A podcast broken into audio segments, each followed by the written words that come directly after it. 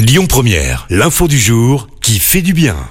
Une bonne nouvelle pour notre planète, direction l'Hérault ce matin où des cages en acier piègent les déchets avant qu'ils ne filent dans la mer.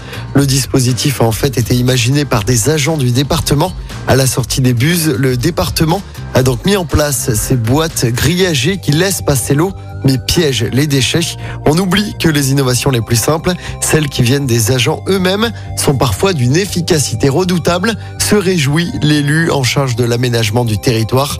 Cinq NAS à déchets ont déjà été installés sur le bord de plusieurs routes du département de l'Hérault. Trois autres devraient rapidement être installés.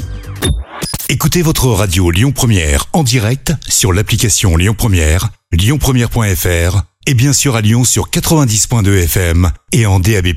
Lyon Première